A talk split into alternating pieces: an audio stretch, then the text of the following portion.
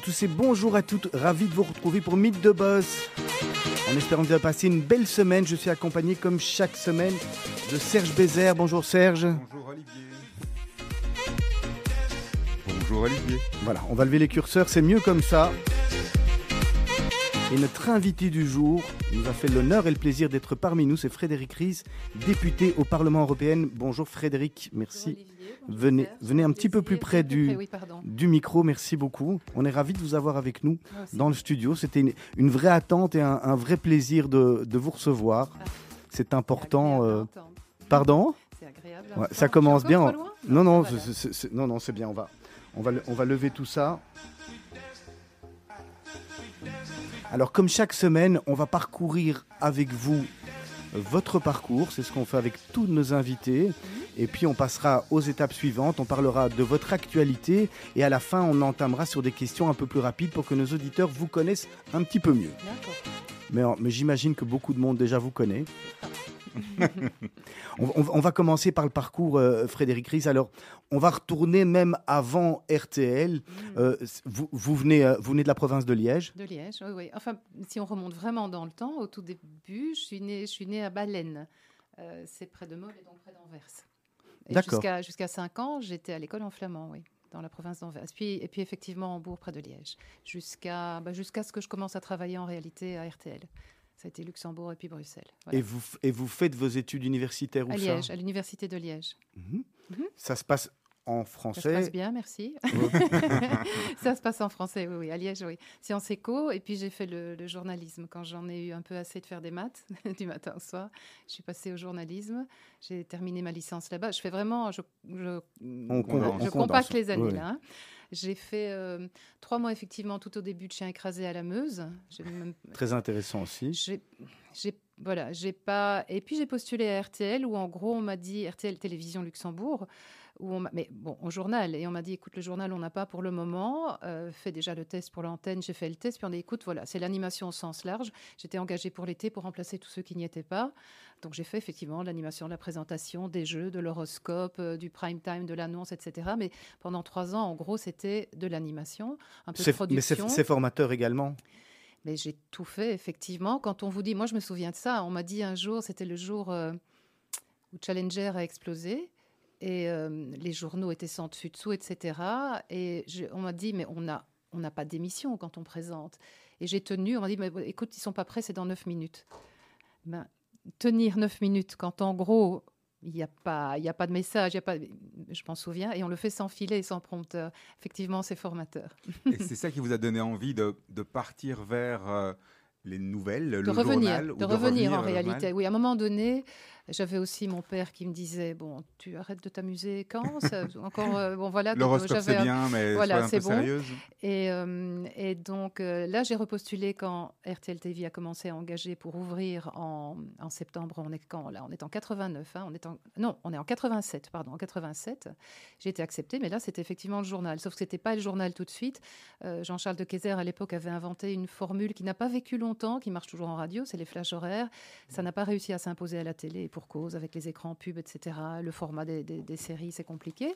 Je fais ça trois mois, puis on est venu me chercher pour le 13h et euh, je crois un an et demi après pour le 19h. Voilà, j'ai résumé 15 euh, ans assez rapidement. On va, revenir quand même un petit peu dessus. Et le journal, le journal au niveau, au niveau d'expérience, justement, c'est ce qui vous a permis de rentrer plus dans le détail juste de, de la politique et d'autres choses, j'imagine. Oui, sachant en même temps que on reste de l'autre côté du miroir. J'ai beau, comme je disais à l'époque, quand j'ai traversé ce miroir euh, en 99 pour les élections européennes de 99, j'ai beau les avoir quelque part tous interviewés pendant, pendant finalement 12 ans que j'ai fait le JT. Euh, on, est très conscient que c'est pas la même chose que d'être de l'autre côté. Donc effectivement, on connaît bien, on connaît bien les mécanismes, les ressorts, mmh. on connaît bien la substance. Si on a, j'espère, un bon journaliste. Mais c'est pas la même chose. Et quand on m'a posé la question à l'époque, quand Louis Michel est venu me trouver pour voir si, euh, voilà, si j'étais prête à traverser ce miroir, j'ai commencé par dire non pendant trois mois. Parce que je mesurais bien la différence euh, de monde, notamment, de, réflexes qui sont pas du tout les mêmes, de, voilà, de, façon de fonctionner. Euh. Et, euh, et, puis, bon, finalement, je me, je me suis jetée. Euh, alors, c'est Louis Michel, vous avez un pull bleu qui, qui, qui l'atteste, hein, assorti au micro de Radio Judaïka d'ailleurs. Mais si ça avait été euh, un, autre, un autre parti politique, c'était celui-là. Dans... J'avais ce site particulier que je n'étais pas belge et que donc j'avais jamais voté de ma vie et que il se fait que la première fois que j'ai voté de ma vie, j'ai voté pour moi. Ça fait un peu égocentrique de dire ça, mais je j'avais jamais, j'étais pas belge. J'ai fait un bon choix. oui. Non, parce que c'est vrai qu'on dit que quand on présente un, un journal sur une chaîne générale on se doit d'être objectif, sachant que l'objectivité, ça reste un idéal. Et on ne peut pas dire ce à quoi on pense. Et on, est, mais que ça ne fait pas de nous des eunuques politiques, comme aurait dit à l'époque Louis Michel, et que donc on est, on est, on est tout de même euh, fait de, ce qui nous a fait, de ce qui nous a formé, de nos expériences, et que, et que donc j'étais, je suis allée du côté euh, où était ma tête et mon cœur, effectivement. quand, quand, vous voyez justement ce qui se passe, bon, après on va reparler de l'actualité peu plus tard, quand vous voyez euh, une, une, intervention au journal en Russie qui a eu lieu hier, je pense, ou avant-hier, où cette... Euh, personne est venue avec ah une banderole. Je ne sais pas dire. alors, Marina. Oui, je, je, son nom, je, pardon, je n'ai pas fait euh, la répétition. Pour le JT, je répétais. Et justement, donc, euh, c'est une productrice, je pense. Elle, est, productrice, elle travaille à la télévision, elle vient s'afficher comme ça, elle se met en avant. Euh, donc, ça, ça, vous dit quoi? Ça vous, ça vous fait penser Je trouve que c'est. En plus, cette dame a deux enfants. Je, je trouve que c'est. Elle a fait plus que ça, puisqu'elle a non seulement. Elle aurait pu, après ce que je pense le Kremlin va l'obliger à faire, enfin, j'ai pas de boule de cristal, mais tout le monde se réjouit aujourd'hui qu'elle soit sortie libre. Je n'en suis pas si sûre. je ne sais pas si on va la forcer à une confession, à un moment de folie. Enfin, je ne sais pas à quoi. Bon, je ne sais pas. Mais je trouve que, sachant qu'elle a deux enfants et que donc le, le régime a des moyens de pression, je trouve que c'est d'un courage inouï que cette vidéo qu'elle a fait avant euh, comme un peu ceux qui passent à des actes désespérés euh, comme, comme, comme, comme, testament, pour dire qu'elle le faisait en conscience et en, et en, en, ayant toute sa tête. Et je trouve que c'est d'un courage inouï, mais vraiment d'un courage inouï. Je, très, très, très, sincèrement, je, on ne peut jamais se projeter dans des mmh. situations comme ça, mais je pense que très peu de gens auraient été capables de faire ça. Et donc là, c'est typiquement une journée, enfin, c'est pas une journaliste, mais elle travaille dans les médias, qui prend euh, conscience de son rôle par rapport à la société. Oui, elle s'est excusée d'avoir servi la Pravda, donc la vérité, énorme, hein. entre guillemets, du Kremlin aussi longtemps. C'est énorme. C'est, Finalement, si, on doit faire un, petit bilan de, ces années de, de télévision, vous les qualifieriez comment? D'année bonheur? C'était. Euh, ah, attention, le bonheur. Euh, moi, j'ai une conception. Non, j'ai une conception. Je ne sais pas. J'aimerais bien que le bonheur soit un long, un long chemin tranquille. Je ne sais pas. Il y a des chemins mouvementés qui sont, qui sont jouissifs, mais un long chemin continu. Je, je n'ai pas encore croisé d'hommes ou de femmes qui me disent ça. Le bonheur, c'est des des moments. C'est des moments. C'est en pointillé le bonheur dans la vie. Alors si vous prenez un peu de recul, celui qui est heureux en Pac-Man, il en, il en bouffe beaucoup. Il en, et moi, je me, je, je, je tâche de parce qu'il y a des gens plus plus, voilà, plus apte au bonheur, plus capable de ça. Moi, j'ai parfois un peu, un peu, j'ai un mari qui est, qui est, qui est extraordinaire pour ça, qui capte les moments, qui les accroche et qui les. Moi, j'ai parfois, je, je, je, suis un peu trop éponge et perméable à ce qui se passe, à ce qui est bon. Donc, parfois, c'est difficile de fermer les tiroirs. Donc, un grand, un, 15 ans de long bonheur tranquille, non. Et puis, c'était, c'était, c'était, il y avait beaucoup d'adrénaline aussi. Il y a eu des moments pas chouettes. Vous savez, être une femme en politique et, et à l'époque même euh, dans les médias, c'est pas, je suis pas en train de faire mon petit couplet MeToo, mais j'ai pas eu de, j'ai eu la chance de pas avoir, c'est pas ça, mais on doit parfois, euh, voilà, viriliser le propos parce que voilà, c'est, euh, donc, mais non, mais j'ai, comme, comme, comme vous le disiez, Serge, j'ai appris plein de choses. On a un prompteur au journal, effectivement, mais il y a tellement de choses, à l'époque en tous les cas, qui se passent en dehors du livre. Tellement de journaux que j'ai fait. Moi, je me souviens des événements du Rwanda, ce fameux 7 avril 1994, où j'ai jeté mon journal à 18h à la poupe, parce qu'on a appris à 18h hein. que nos parents n'étaient. Enfin, tous. J'en ai, j'ai d'autres souvenirs comme ça. Jean Gaulle, qui, je me souviens de lui, pas parce qu'il est, parce qu'il est bleu aussi, mais parce que je m'en souviens. On savait qu'il était dans un coma depuis le samedi, et on m'annonce dans. On n'avait pas d'oreillette, c'était le bon vieux téléphone à mmh. Euh, qu'il est décédé pendant le jingle des titres. Donc, et donc, ça veut dire que tout votre journal, vous, vous pouvez tout, enfin, voilà, vous, vous l'improvisez. C'est de l'improvisation finalement. Vous revenez à ce que vous avez dit tout à l'heure. Je ne sais pas si vous vous souvenez de l'évasion du, bah, bah, bah, voilà, tout a été, tous ces journaux. Enfin, voilà, j'ai quelques événements. Puis les, moments, les moments, je suis revenue après mon congé de, de, maternité. Euh, quand on a retrouvé les petites Julie et Mélissa, j'ai encore, je, je, me souviens de ça. J'étais en plus comme tout le monde, mais peut-être plus épidermique encore parce que je, voilà, je, revenais de. c'est des moments qu'on n'oublie jamais. Les, neuf mois de commission du trou. Enfin bon, là, je suis, j'ai pas préparé, donc je, mais il y a plein de, Donc oui, ça a été, ça a été formidable, ça a été formateur, ça a été dur parfois, ça a été pas sympa. Il y a eu des moments pas sympas, ça a été euh, instructif sur les comportements de certains, et voilà. Donc je, n'en regrette pas une seconde. Après 99, c'est le passage à l'action, quelque part. À l'acte, non, à l'action. Quel a été le rôle de ces années de journalisme par rapport justement à votre envie de passer en politique? On a envie de passer de l'autre côté du miroir, de se dire, après tout ce que j'ai vu, tout ce que j'ai dit, tout ce que j'ai raconté maintenant, je veux aller faire, je veux aller voir. en gros, c'est ça qui était un peu présent, mais un peu en filigrane comme ça. Il y a eu quand même un catalyseur que j'ai omis, mais pas exprès parce que je n'en ai pas. C'est que j'ai quand même été licenciée, moi, de, RTL du journal, en, donc juste avant, donc en 98. C'était. Parce quelle erreur ils ont en fait. Gros, en, gros, en gros, parce que j'avais ouvert une discussion, j'étais plus trop en adéquation. Donc, je, je suis et je reste journaliste. J'étais présentatrice du journal et chef d'édition. En tant que chef d'édition, on est, on est maître, non, parce que ça, c'est le rédacteur en chef, mais bon, responsable de son contenu, et je n'étais plus en adéquation avec, pour le faire très court. Et toujours très court, on a préféré changer euh, le, voilà, le, présentateur que le contenu. Et donc le divorce a été prononcé. Et donc la question s'est posée, qu'est-ce que je fais? De nouveau, je compacte mon propos. Et donc les propositions sont venues avec la chance, quelque part, dans un moment qui reste difficile, qu'en ayant été dans la lucarne pendant si longtemps, pendant 20 minutes ou une demi-heure tous les jours, bon, les propositions sont venues, certaines plus exotiques que les autres. On m'avait proposé de la chanson, de l'édition, d'écrire, euh, euh, de, de, faire certaines choses à la RTBF aussi, ça paraissait assez logique. Et puis la politique.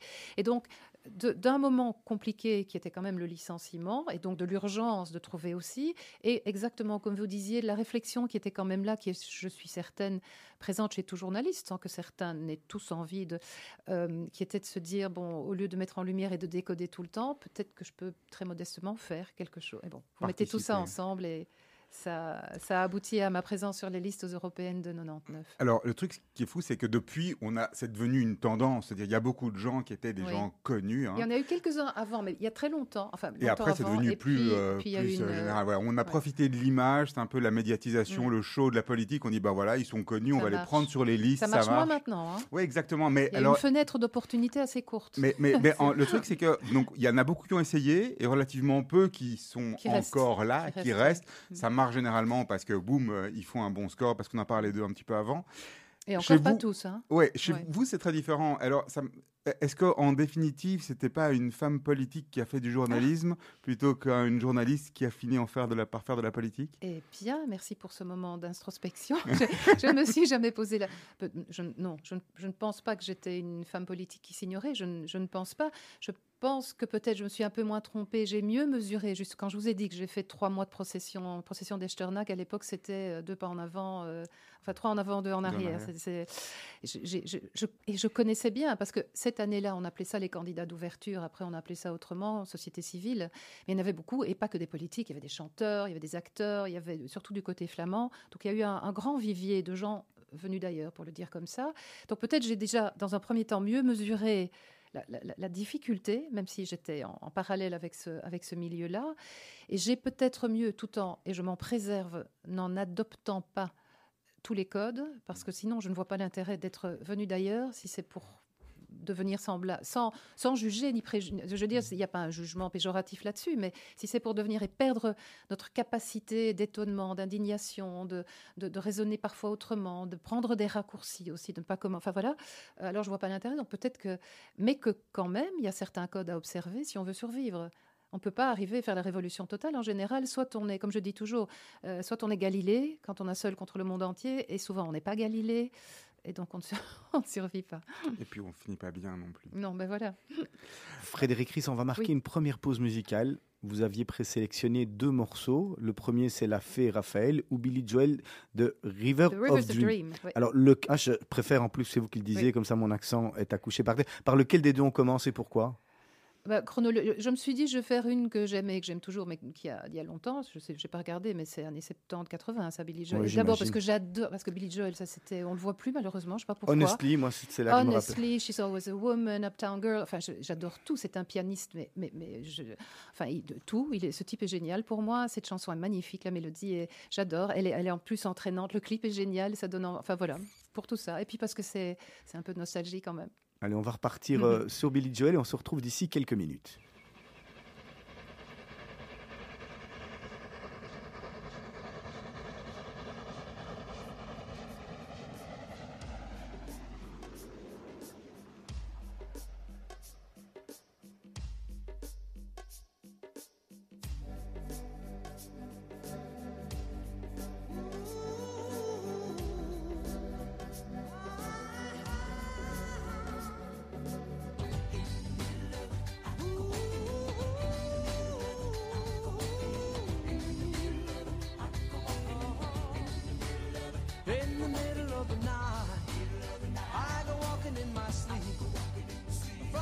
mountains of fame, to the river so deep. River so deep. I must be looking for something, looking for something, something sacred I lost. Sacred I lost. But the river is wide, wide. and it's too hard to cross. Too hard to cross. Even though I know the river is wide, I walk down every evening and stand on the shore. I try to cross to the opposite side, so I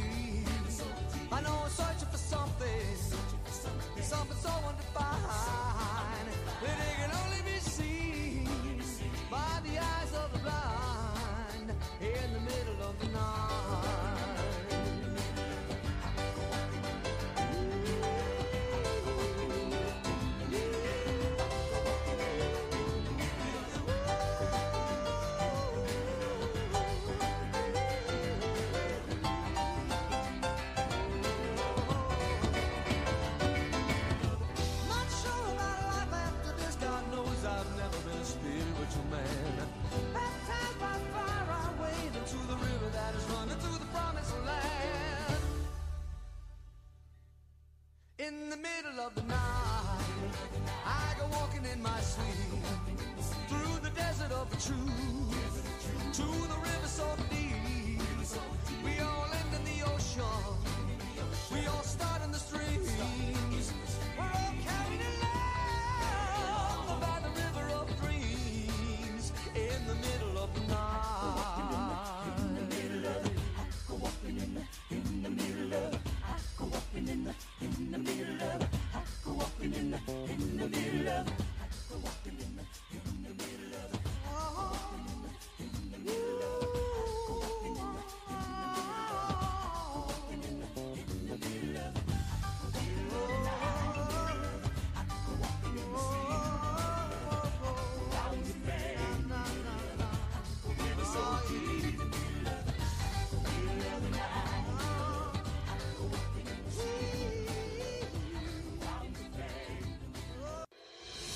Meet the Boss avec Olivier Sokolski et Serge Bézère.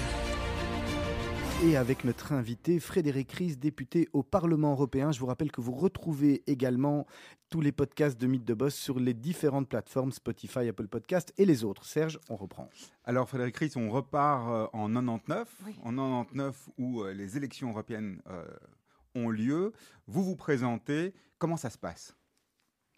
Euh, bien, très très bien, je dois dire. Donc moi, je l'ai dit, tout était neuf pour moi euh, euh, de ce côté-là de, la barrière. D'abord la campagne, c'était quelque chose de nouveau où j'ai dû un peu. Alors, je suis pas quelqu'un de timide, mais je suis quelqu'un de réservé. Donc moi, c'est un peu, je veux dire, le fait d'aller et, et, dans le fond de solliciter, c'est un tout petit peu contre nature. La campagne, c'est ça. C'est aller au-devant. Du racolage, un C'est peu le- forcé parfois. Non, à l'époque, pas comme aujourd'hui. hein. Aujourd'hui, il y a une espèce de, de, de- de- Surenchère. de surenchère, de, de, de ras-le-bol, les gens. Bon, mais, allez, mais quand même, c'est aller trouver les gens. Les, les, voilà. Alors, une fois que la conversation est établie et qu'on parle et qu'on on est sur la substance, j'ai pas. Mais ce, donc, j'ai- découvert ça euh, pendant, pendant six mois. Ça a été une très, très longue campagne parce que moi, j'ai euh, j'ai fini par dire oui, pour le dire comme ça, fin décembre. Et donc, de fin décembre à juin, pour moi, c'était c'était la campagne avec euh, la tête de liste, euh, pour moi à l'époque, qui était Daniel Ducarme, pour ma toute première élection, qui était président du parti à cette époque-là. Et, euh, et l'élection, qu'est-ce que vous voulez? Elle s'est elle, elle s'est d'autant mieux passée que j'ai fait un, un score de, de, de vote préférentiel.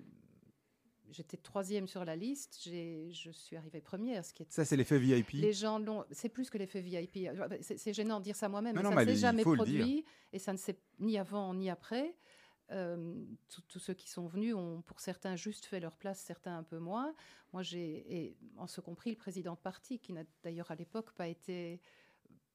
Je me souviens toujours de Gérard Depré qui me, disait à l'époque, il était aussi sur la liste en, deuxième position, et, c'est un sociologue, Gérard, un, un- un homme des chiffres, mais aussi de l'analyse et du décodage. Et moi, je ne comprenais pas, parce que moi, pour moi, toute voix que j'amenais était cadeau pour le parti, partant du principe que j'étais élu.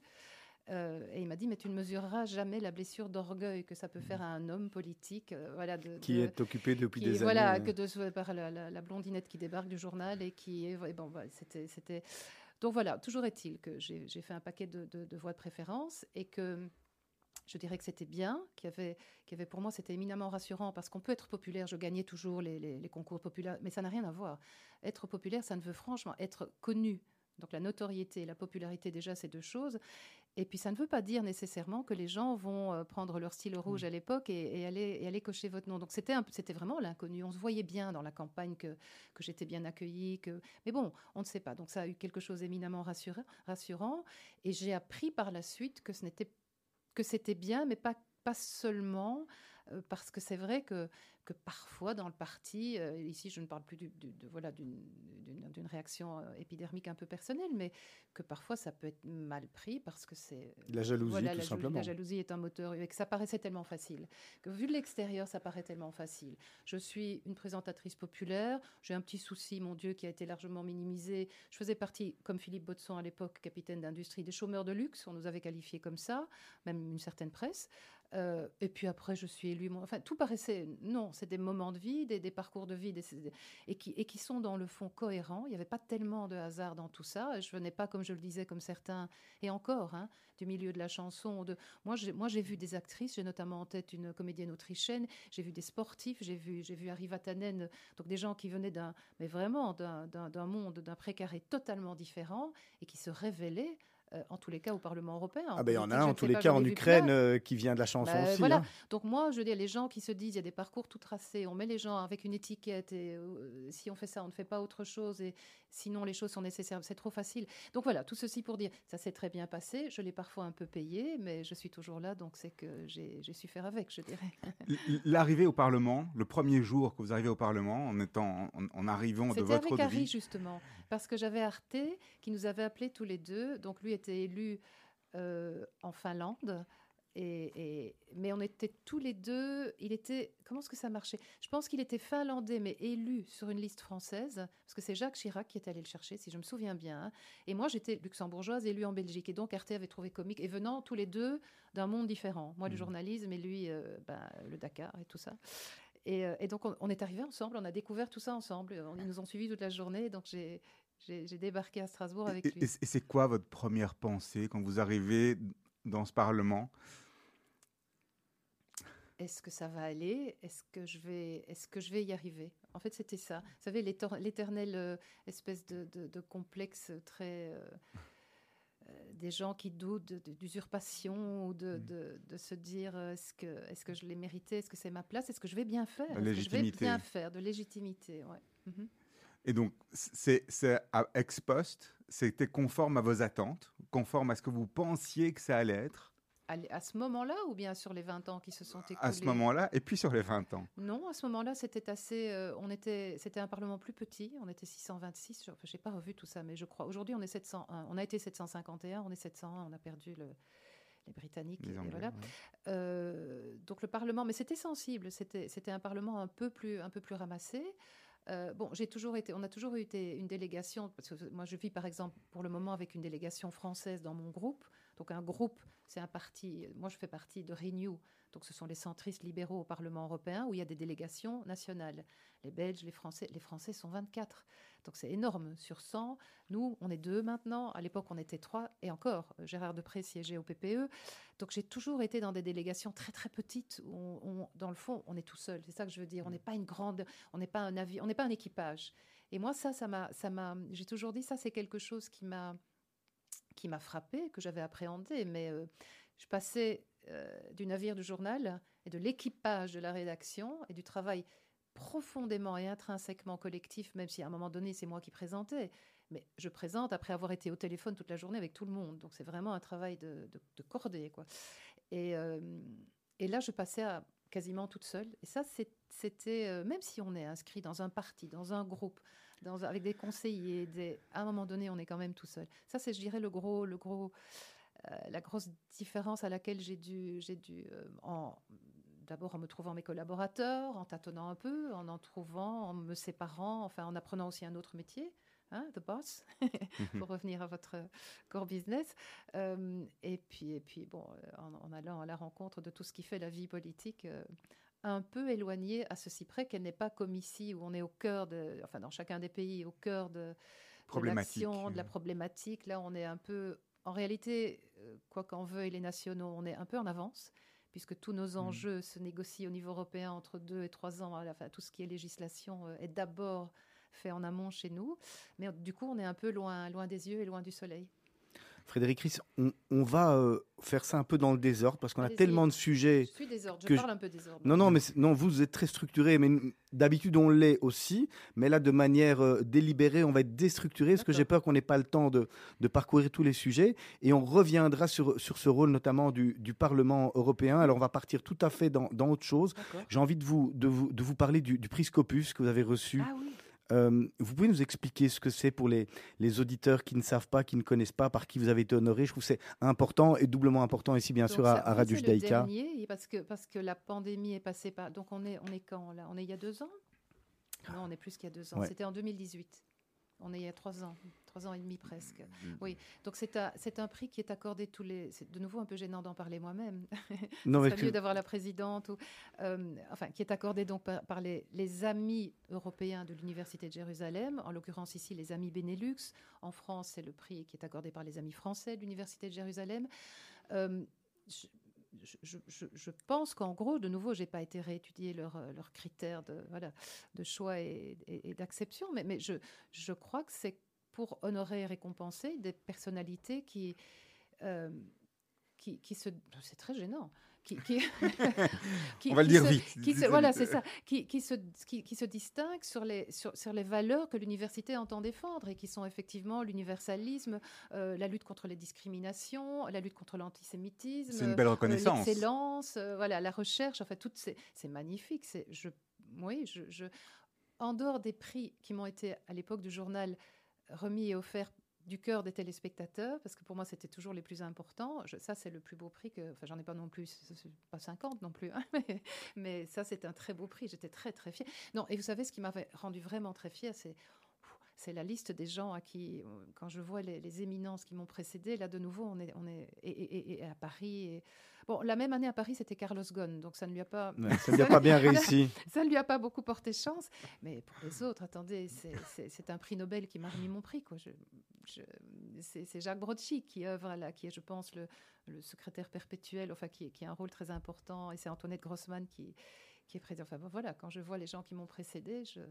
On, on- on va parler, euh, on va parler un peu politique et encore une fois, je vous le dis, on reviendra tout à l'heure euh, euh, à, à votre rôle de, de parlementaire. On va commencer, euh, on va commencer avec l'Ukraine parce qu'on Mm. le doit, c'est c'est l'actualité.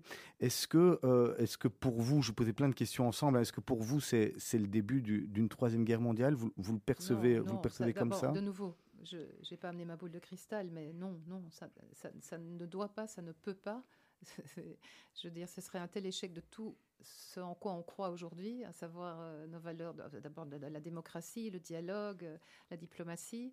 Ça ne correspond pas à ce qui se passe pour le moment, parce que ça, j'ai vérifié, j'avais des groupes de visiteurs au Parlement aujourd'hui, donc j'ai vite vérifié euh, l'actualité. Il semble quand même qu'on négocie un petit mmh. embryon de, alors d'accord de paix, je ne sais pas, mais de de, contrat de, cessez-le-feu en tous les cas, de cesser bon, pour le moment, pour autant que les engagements des uns, et Poutine n'est pas celui qui a le mieux respecté ce qu'il disait par le passé, mais, mais, euh, mais il semble qu'en échange d'une neutralité assez garantie, donc le renoncement euh, des Ukrainiens à une série de choses, euh, parce que on entend hier qu'ils renoncent effectivement à leur, à leur rêve d'être intégrés dans l'OTAN comme si c'était. Mais on sait que de toute façon, something's got to give, comme on dit en anglais. Il y a quelque... un compromis, c'est un compromis. Si tout le monde part content de la table, il n'y a pas de compromis. Ça, ça n'existe pas. Et que, mais il se fait que le sacrifice est, important. C'est inscrit mm. dans la constitution ukrainienne, l'OTAN. Donc euh, ça passe. Oui, ok. Parce que pour nous, c'est normal. On se dit, enfin, quand on analyse mm. un peu la chose, on se dit depuis le début que que bon, qu'est-ce qu'ils vont devoir lâcher? L'OTAN, ça paraissait une évidence, mais c'est une évidence qui est, qui est pour eux assez tragique dans leur, dans leur volonté, plus qu'une velléité, dans leur volonté d'être un peuple souverain et indépendant qui a le droit de choisir euh, ses alliances. Donc celles-là, ils en font le sacrifice pour le moment. Il y aura une série de parrains probablement qui seront... Donc voilà, pour l'actualité n'y correspond pas. Euh, je, dirais que les canaux diplomatiques qui continuent d'être privilégiés, euh, je voyais qu'au grand débat sur TF1 il y, a, il y a deux jours, avec les dix candidats, dont, le président Emmanuel Macron, qui est président de la France, mais président de l'Union européenne, à cette question qui a été posée à tout le monde, est-ce que c'est un dictateur? Au-delà de la sémence, il a, il a, il, a dit je refuse parce que je ne vais pas insulter ma capacité de négociation. Et moi, je, et moi, de nouveau, parce que je fais partie, j'espère en tout cas, de, de ces politiques qui, je dis toujours, flûte quoi, reconnais-le, tu t'es trompé, tu t'es screwed. À un moment donné, c'est tellement simple. Mm. Et il m'est arrivé de, dire, de penser et de dire malheureusement dictateur, mais c'est quelque chose que je regrette parce qu'il faut faire attention. Il faut faire du business quelque part, il faut de la diplomatie, je veux dire. Et qu'on a beau peut-être penser très, très fort certaines choses, quand on a nos chefs de cordée, justement, comme Emmanuel Macron, comme Charles Michel, comme tous mm. ceux qui. Euh, on n'insulte pas leur capacité de, de, Négociation. Donc voilà, tout ça pour mm. dire qu'avec ce que je vois, avec... mais c'est vrai qu'on en a probablement été aussi près. Moi, j'ai toujours jamais été aussi près. Et je, je, continue de penser, je l'ai dit il y a une dizaine de jours sur une autre chaîne, mais, mais euh, je, dans un monde idéal, cette formidable opportunité qui est offerte à la Chine d'être un médiateur plutôt qu'un mmh. allié de la Russie, elle devrait la saisir.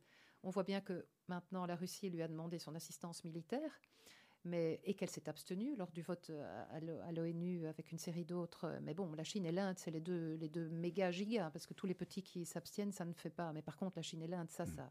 Est-ce ça, lui donne ça lui donne le, un potentiel rôle de, de, s'inscrire du bon côté de l'histoire. Alors, je suis peut-être naïve, mais moi, je, je, crois à tout ça. Voilà. Pour répondre à votre question, est-ce qu'on est prêt on aurait pu, et je. Heureusement. Est-ce qu'on est peut parler de l'efficacité des, sanctions européennes à partir du moment où on, où on importe finalement du gaz et du pétrole de Russie? Oui, enfin, surtout pour le moment, je regardais les chiffres hier, ils sont, malgré tout ce qu'on dit, le ban, le, alors je, suis un peu c'est bien de dire des choses, mais il faut aussi en être capable. Je ne sais pas si on est mm. capable dans six mois de se passer euh, mm. euh, du gaz, quel du coût, pétrole. À quel coût, en tout cas, pour l'économie, pour l'ensemble, pour la vie des gens. Si c'est pour retourner euh, aux, centrales à gaz en, Allemagne ou au charbon, ça va être compliqué. Qu'est-ce que je voulais dire? Mais, mais les sanctions, oui. Enfin, on voit bien que enfin, la, la, la, la, Russie aujourd'hui, elle est, elle est elle est cernée, elle est isolée économiquement, financièrement, diplomatiquement. On voit bien que aux sanctions européennes, aux sanctions occidentales, en réalité américaines, britanniques, européennes, qui n'ont jamais été d'un niveau pareil, euh, euh, Finalement, se rajoutent, les sanctions de l'économie privée. Vous voyez bien que mm. toutes les grandes boîtes, les unes après les autres, ont emboîté le pas à des coûts, à des coûts qui doivent être considérables. Pour ces, quand on voit, je ne sais plus, Samsung, Zara, enfin, tous les, toutes les grandes marques de luxe, bon, c'est peut-être, mais je ne sais plus, Zara, c'est 500 boutiques, c'est autant, c'est des milliers et des milliers d'emplois, des dizaines de milliers d'emplois. dont la Russie, elle est en train. Le, euh, la devise est en train de, capoter. Dans, voilà, je, les oligarques voient leurs avoirs non seulement gelés, leurs yachts dans certains pays. Euh, non, ça commence. Ça, sérieusement, je pense que nos sanctions sont alors efficaces, jamais assez, jamais assez vite. Alors le gaz, je, termine juste sur le, le gaz et la, question de l'énergie, oui, nous aussi, le Parlement européen a voté la, le, donc le zéro gaz, zéro, zéro pétrole le tout, c'est de pouvoir le faire. C'est ça. Et c'est facile à dire pour certains pays comme la France, qui dépend à 40% de son nucléaire, comme la Belgique, qui a un mix plus facile et qui ne dépend pas autant. On, on, a, on a un fournisseur qui est plutôt norvégien, mais il y a des pays qui sont à 100% dépendants. Et pour oui, l'Autriche, c'est très plus de mal. L'Autriche, l'Estonie, les, les, républiques baltes, etc. L'Allemagne, c'est 40%. C'est vachement plus compliqué pour ces pays-là de, et d'être en capacité de le faire. Mais ça va relancer une vraie dynamique et une vraie discussion sur justement les choix stratégiques au niveau de l'approvisionnement énergétique Parce que on sait que c'est euh, un des axes principaux de la politique à venir pour Moi, Vous savez, je suis assez enfin, à l'aise. Non, c'est un dilemme pas du tout facile avec des enjeux tragiques là-bas. Mais par rapport à ça, parce que j'ai toujours cette casquette verte d'environnementaliste, depuis 20 ans dans la commission de l'environnement, euh, on continue à m'appeler Madame Antiplastique, bref. Mais, coton-tige, coton-tige. Coton-tige, voilà tout ça. Mais il mais, euh, il y a une chose sur tous nos, nos, nos, nos objectifs euh, d'une économie décarbonée, donc c'est-à-dire zéro euh, CO2 en, 2050. Euh, moi, j'ai toujours dit, moi, ce qui m'intéresse, c'est un peu comme dans le boulot. C'est un peu comme avec les collaborateurs. Moi, ce qui m'intéresse, c'est le travail, c'est le résultat. Quand on me dit j'ai mis 12 heures, j'ai mis 2 heures, j'ai mis, j'ai mis 2 minutes, ça me... si c'est là, c'est là. Mmh. Et moi, je trouve que à partir du moment où on y arrive, si sur le chemin on doit passer par le nucléaire, qui n'est probablement pas l'idéal, mais qui est mmh. quand même zéro émission, qui a le problème des déchets, ça c'est mmh. vrai, la sécurité, je ne sais pas. On a de moins, enfin, on voit bien que Fukushima a bougé aujourd'hui d'ailleurs. Il y a de nouveau eu un séisme à Fukushima, donc il faut tout de même faire attention quand on dit la sécurité s'améliore beaucoup et notamment avec les, centrales de nouvelle, de nouvelle génération. Mais bon, moi, j'ai pas trop de soucis, je le dis depuis toujours. Euh, dans le mix, il faut du nucléaire. Tant, et les Français ont fait ce choix-là, et je pense qu'ils s'en félicitent pour le moment. Alors, Frédéric Ries, je passe du, du coq à l'âne, comme on dit. Euh, antisionisme, antisémitisme. Est-ce que, est que les Juifs ont encore leur place en Europe? Parce que vous savez bien que c'est un, combat, nous, ici à du JDK, qui nous importe, et, qui vous importe aussi. je voudrais vous entendre là-dessus, ce que vous en pensez. c'est comme si vous me disiez, est-ce qu'un est, qu'un Européen a sa place en Europe? Je ne fais pas de... La, enfin, pardon, on hein, ne le. Mais non, pas du tout. oui, bien sûr. Dis, la question n'a pas non, de mais, sens. Non, mais elle est faite exprès. elle, est faite exprès pour pousser. il, est, bien évident que c'est poussé à l'extrême. Hein. Pas mal. Alors, c'est quelque chose qui est peut-être un peu moins. C'est clair qu'on est. Enfin, cela dit, le, le, procès du Bataclan, on est. Euh, voilà, on est, on est. Mais les événements sont, sont peut-être un tout petit peu plus loin et on en entend moins. Euh, c'est comme si la Covid avait mis. Enfin, la, la pandémie a mis un tout est feutré aujourd'hui. Tout ce qui était bon, la guerre, tout d'un coup, euh, en Ukraine est en train de, nous rappeler au fait que le monde existe toujours, les tragédies existent toujours, il y a toujours des gens qui ont des plans d'expansion et d'hégémonie qu'on n'arrive pas à... C'est comme si la pandémie tout avait pendant deux ans mis tout sous cloche. Et que, et que, tout ça avait disparu, le racisme, tout ça, on en parlait moins. C'était, c'était, moi, je, voilà, euh, avec, avec tout ce qui s'était produit avant. Mais non, bien entendu, nous, on continue à être extrêmement vigilants au Parlement pas assez, je trouve, en termes de moyens d'action et de, volonté, parce que, que sur toute une série de choses, les racismes en général, l'antisémitisme en particulier, euh, avec notamment la question, je trouve, de plus en plus urgente et, euh, il y a bien sûr toute la question des, attentats euh, dont, j'ai parlé, les, agressions en rue, les, gestes d'antisémitisme ordinaire, les enfants à l'école qui ont des, choses comme ça. Mais, je veux parler de l'antisémitisme et du racisme online, la, la haine en ligne. Ça, c'est, ça, c'est terrifiant. Ça, je trouve, la, haine en ligne en général et en particulier l'antisémitisme, avec, je trouve... Les réseaux sociaux qui ont libéré toutes ces paroles. Les réseaux sociaux, mais on lit des, et avec, je trouve surtout qu'on lise des choses. Le monde est comme ça, mon Dieu, mais simplement l'algorithme euh, qu'un certain Mark Zuckerberg a inventé en 2008-2007, parce qu'avant, il n'y avait pas tout ça. Depuis qu'il a mis cet algorithme, c'est-à-dire le fait que que, les gens se retrouvent en, chapelle fermée. Les gens ne parlent plus qu'au même genre. Cet algorithme fait qu'entre clics, on se retrouve entre cliqueurs de la même espèce. C'est ça son, son algorithme pour générer, euh, pour générer du contenu, des clics et des publicités. Ce qui fait que les Gilets jaunes ne parlent plus et ne sont surtout plus informés, plus éclairés que par les gens de la même chapelle, que les racistes ne se retrouvent plus qu'entre racistes de la même souche, euh, anti je sais pas quoi, peu importe leur obsession, et ne sont plus jamais éclairés et mettent en doute tout le reste. On le voit bien, on l'a vu aussi sur la Covid. bon, voilà.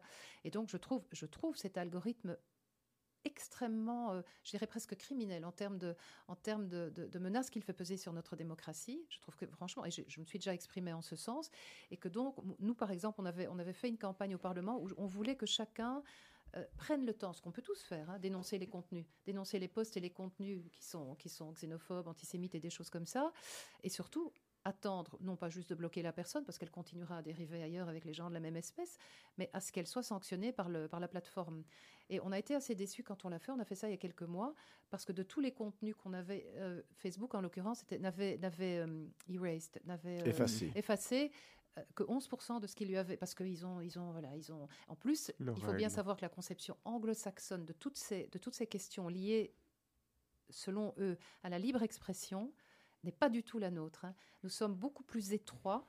Eux diront étriqués, eux diront qu'on fait de la censure, mais mm. bon, voilà, c'est un débat euh, en matière de, de, de, de sanctions, de ce qui passe la ligne, de ce qui passe la ligne. Pour eux, il faut quasiment qu'il y ait une atteinte physique, mais avérée pour, nous, l'incitation à la haine déjà suffit. Donc voilà, tout ça pour vous dire, non, enfin, je ne sais pas, je suis en, je suis en train de vous dire à quoi me fait penser votre question, mais, mais que, le combat, et c'est ce que je disais tout à l'heure en discutant avec le groupe d'étudiants juifs européens qui est venu me voir, très préoccupé par les mêmes questions, c'est que je suis très consciente qu'ici, qu'au Proche-Orient, que c'est, un combat euh, permanent, que les racismes, je pense, existent depuis, euh, probablement depuis qu'il y a deux races sur Terre, c'est-à-dire juste après Adam et Ève, ou presque, enfin bon, depuis, et que donc malheureusement, ce sera, j'espère pas le, mythe de Sisyphe, parce que, je pense que c'est un, combat qui, qui, sera le nôtre euh, encore très longtemps, oui. Un mot, un mot Frédéric Ries, c'est important. On, aime parler d'Israël euh, sur Radio Judaïka, sur l'accord qui, qui, qui, semble euh, se profiler entre, entre l'Iran et, et, et, et l'Europe et, les États-Unis. Euh, votre avis là-dessus C'est un bon accord pour Israël finalement, un mauvais accord? On a intérêt, Israël a intérêt à y aller? Je ne suis pas dedans, nouveau, je ne suis pas dans leur petit papier. moi, j'ai envie de dire, comme, comme, comme la dernière fois, comme l'accord global sur la question nucléaire en 2000 je ne me trompe pas, je crois que c'était en 2015, euh, qu'il s'agira de contrôler. C'est euh, d'abord voir ce, qu'implique exactement cet accord sur le papier et après de voir effectivement comment les engagements des uns et des autres euh, et comment, comment chacun des points sera contrôlé. Israël a raison d'être sur ses gardes et d'être très craintif par rapport à cet accord? J'ai l'impression que je viens de dire la même chose. Qu'en demandant un contrôle permanent de chacune des clauses, je, ça serait suffisant. La prudence me paraît. Euh, I don't know. Je peux pas. Je, franchement, je ne peux pas répondre à ça. Je l'espère. Alors revenons un petit peu à la politique au Parlement européen et euh, on, rentre plutôt vers chez nous. Euh, vous, avez, vous avez fait votre carrière au niveau européen, mhm. au niveau politique. J'ai fait six mois au gouvernement. en 2004, en 2004 C'est ça. Et alors pourquoi pas le local? Pourquoi pas le gouvernement? J'ai été, mais, conseillère commune à Bruxelles 12 ans. Hein. Ah ok. Et, mais, mais, mais, mais, au niveau fédéral, au niveau régional? Bah, Alors donc il y a eu cette, euh, cette parenthèse, je vais le dire comme ça, en 2004, euh, euh, où j'ai été secrétaire d'État aux affaires européennes et aux affaires étrangères pendant six mois, je crois, six, sept mois. il se fait que c'est arrivé suite à un, remaniement ministériel. On emploie moins ce terme chez nous, mais c'est plutôt mhm. français comme expression. Mais bon, c'était ça. Euh, euh, et, et, et qu'au mois de, de, juin de cette année-là, il y avait des élections de toute façon, européenne, régionale, on est euh, en 2004, et donc il y avait, il y avait les trois, je pense, européenne, régionale et, et, législative. Et, et, que donc, de toute façon, je me présentais effectivement au Parlement européen. Simplement, vous savez, les gens parfois se présentent sur des listes. J'ai jamais voulu faire ça. J'ai parfois été soutenir, mais en pré les listes par exemple, euh, régionale bruxelloise, mais chaque fois, par la place qui était la mienne, j'ai clairement indiqué que j'étais là en soutien. je n'ai jamais voulu, et on me l'a proposé d'être numéro 2, numéro... j'ai hmm. toujours dit, je ne veux pas qu'il y ait mensonge sur, euh, sur, euh, le mandat ou le, fait que je vais y aller ou pas. Je suis clairement, et chaque fois je l'ai fait comme ça, et là j'avais clairement indiqué que j'étais sur la liste européenne, mais que je retournais au Parlement européen. C'est pas un jugement, j'étais une ministre, je crois, puis en fait c'était mon premier ministre, c'était Guy Verhofstadt, euh, qui, adorait m'avoir là parce que, parce que j'avais des j'avais peut-être pas complètement les codes un peu et donc j'allais right to the point. Enfin voilà je pour moi, le chemin le plus court entre deux points reste la ligne droite quand c'est possible. Donc, j'ai ce bête réflexe. Donc, ce qui ne veut pas dire que c'est brutal, mais quand c'est possible, je prends ce chemin-là. Et donc, euh, et donc voilà, j'avais fait économiser un peu d'argent, un peu beaucoup d'argent au gouvernement en, surveillant la transposition des directives, etc. On avait eu moins d'amendes de, la Commission européenne à l'époque où, donc ça, je veux dire, ça c'était, c'est quelque chose qui m'a passionné. J'ai beaucoup voyagé euh, puisque j'étais aux affaires étrangères. Euh, le numéro 2 de, Louis Michel, qui était le ministre des Affaires étrangères. Mais j'ai assez vite réalisé que, que je préférais ma liberté.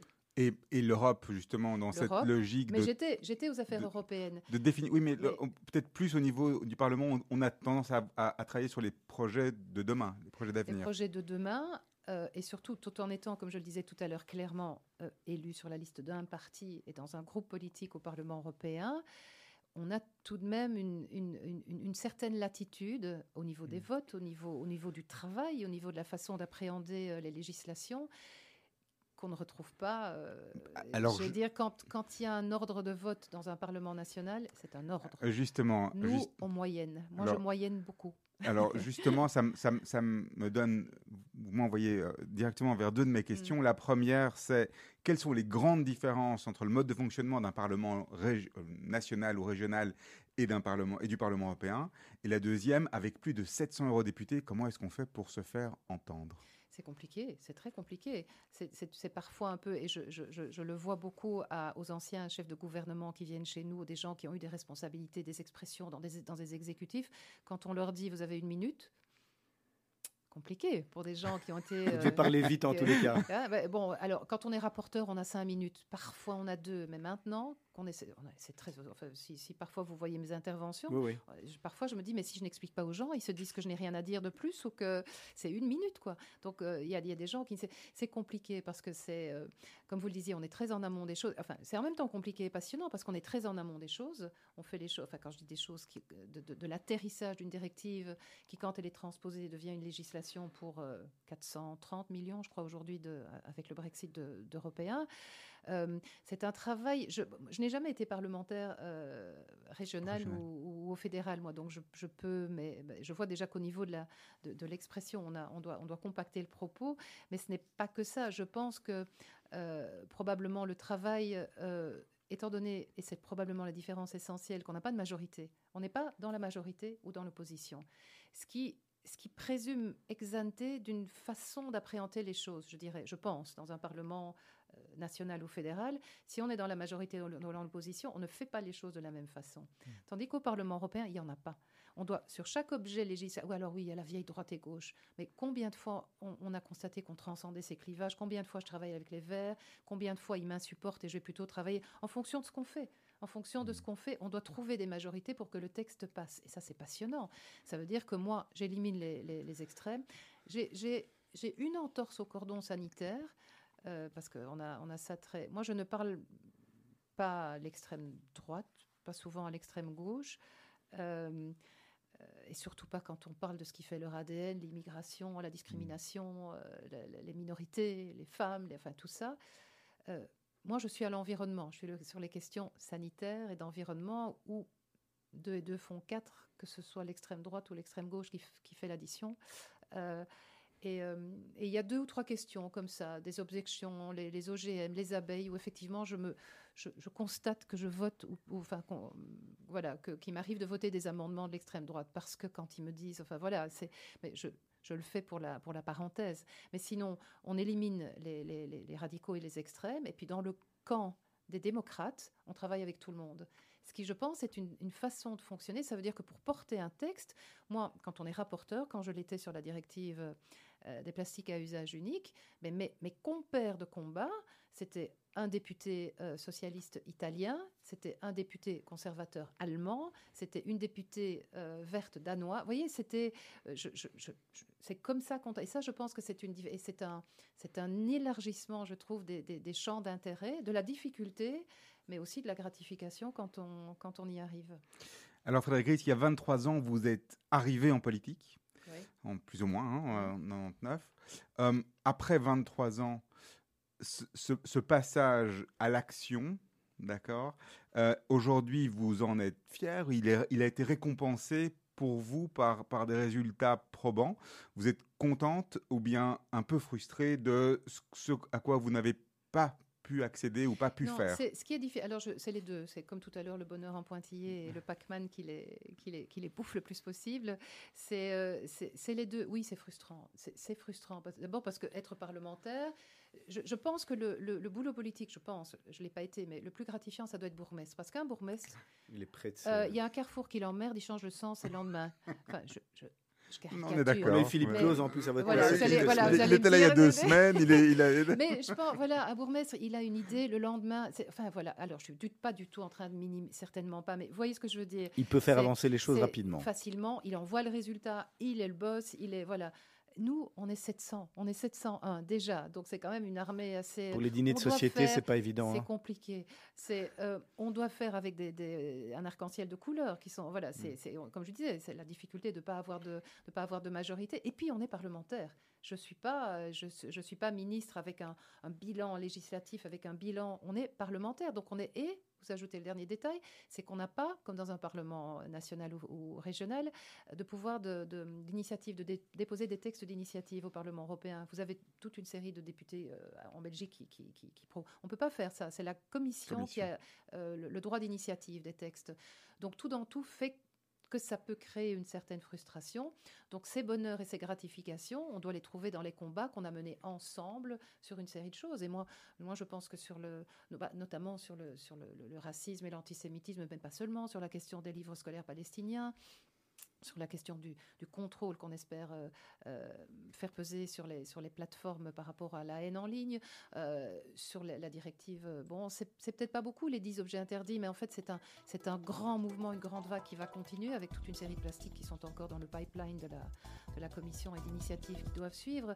Le travail que j'ai fait sur le tabac, donc la directive tabac, il y a moi, comment dire, de nouveau pour le dire modestement, je fais partie de ceux qui, au niveau européen, mais vraiment, moi en tant que rapporteur, et je veux dire, sans nous, la, cigarette électronique serait devenue un médicament, avec toutes les, c'est-à-dire en pharmacie, avec une restriction. Et moi, j'estime que, alors, on vit dans un monde aujourd'hui où malheureusement l'industrie, une mauvaise industrie, s'est engouffrée euh, pour la vendre aux enfants, ce qui est scandaleux, ce qui, donc je, condamne ça parce que et ça devient un objet un piège pour pour créer des futurs fumeurs, ce qu'on ne veut à aucun prix. Mais pour le reste, en tant qu'outil de sevrage et, qu'outil qui, sauve des vies, parce qu'un fumeur sur deux meurt de son addiction, c'est un sur deux, c'est pas de la politique.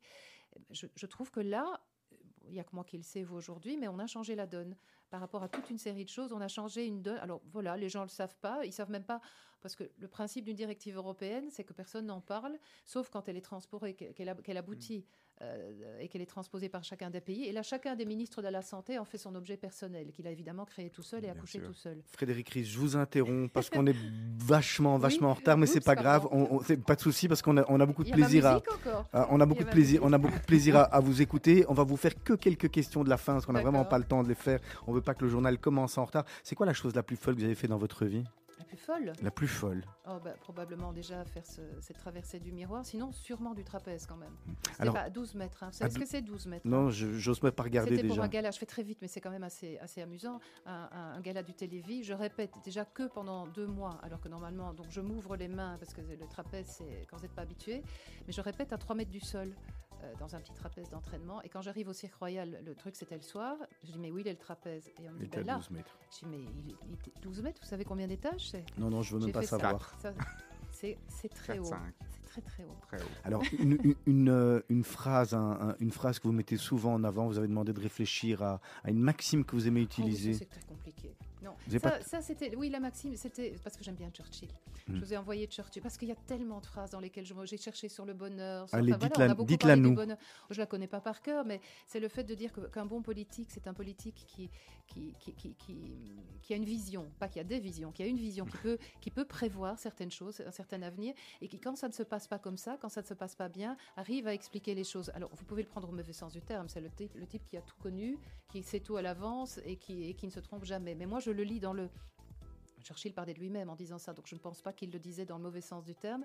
Donc je, je- pense que le politique, c'est, et c'est intéressant par rapport à la campagne en France à aujourd'hui, qu'on voit bien quand même que certains, pour ne pas dire certains au singulier, se, voilà, se, se détachent. C'est quelqu'un qui, qui, a, une vision, une capacité, qui est capable, comme je le disais tout à l'heure, comme Obama l'a fait une époque, de dire Hey, listen guys, I screwed up. Je me suis trompé. Désolé. Parce qu'en général, ils ont tous raison, même quand ils ont tort. Et jamais un politique, je trouve qu'un bon politique, c'est le mec qui arrive, comme par exemple pendant tous ces épisodes de pandémie qu'on a connus, à dire on n'a pas la science absolue, on n'a pas toujours la.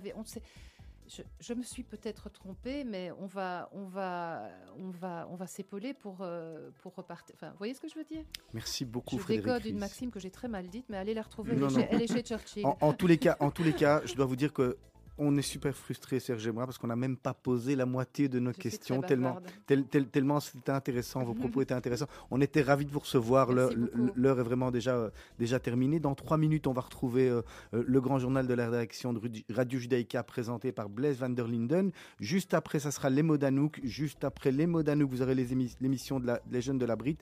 Et dès demain matin à 7h05, la matinale de Lise Benkemoun et toute son équipe sur Radio Judaïka. La semaine prochaine, à votre place, euh, Direct Sadi de la marque de vêtements Essentiel. Voilà, on va partir tout à fait. On Ah ben, on, lui, on lui dira ça. Il, il en a de la chance en tous Oui. les cas. Et, euh, et, et donc, il sera, il sera, il sera là euh, la semaine prochaine à votre place. Merci beaucoup. Passez une, une bonne semaine. Et on va se quitter avec votre deuxième choix. La fée Raphaël, vous expliquez Ouais, il faut- Oui, j'adore, ben, parce qu'on connaît tous la, la version de Zaz, mais c'est Raphaël qui a écrit la chanson, et c'est très joli. C'est une fée un peu cassée, à qui on a rogné les ailes et qui, euh, qui devrait s'envoler. J'aime bien l'histoire. Merci beaucoup. Bonne soirée. J'ai une fée chez moi, sur les gouttières ruisselantes.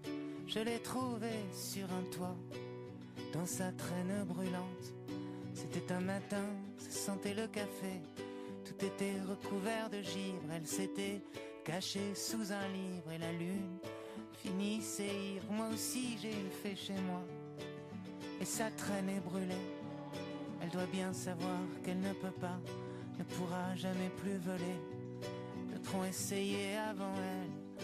Avant toi, une autre était là. Je l'ai trouvée repliée sous ses ailes. J'ai cru qu'elle avait froid. Moi aussi, j'ai une fée chez moi. Depuis mes étagères, elle regarde en l'air. La télévision en pensant que dehors, c'est la guerre. Elle lit des périodiques d'hiver et reste à la fenêtre toute la journée, comptant les heures. Toute la journée, comptant les heures.